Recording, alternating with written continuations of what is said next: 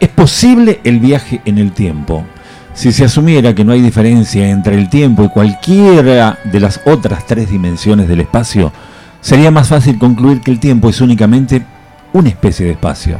Así que habría la posibilidad de discurrir ideas en planos extremos que no se agotarían en el ardor de la polémica.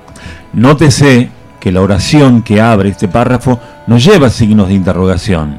Llevando las cosas a un extremo hasta se podría dar nombres de viajeros en el tiempo, como el propio Wells, Borges, Asimov, Cortázar y desde luego hasta Ernesto Sábato. Qué nombres, ¿no? ¿Qué es ese? El, el equipo de la, seleccionado del resto del mundo. Y me quedo yo con este párrafo inicial. Dice, A ver, a es ver. posible el viaje en el tiempo. Ustedes dirán en el plano literario, y bueno, sí, en el plano literario de esto no hay ninguna duda, ¿m? el plano de la ficción y en este caso de la ciencia ficción. Yo quisiera creer, digo, por estos autores que acabo de mencionar, que definitivamente el viaje en el tiempo es posible.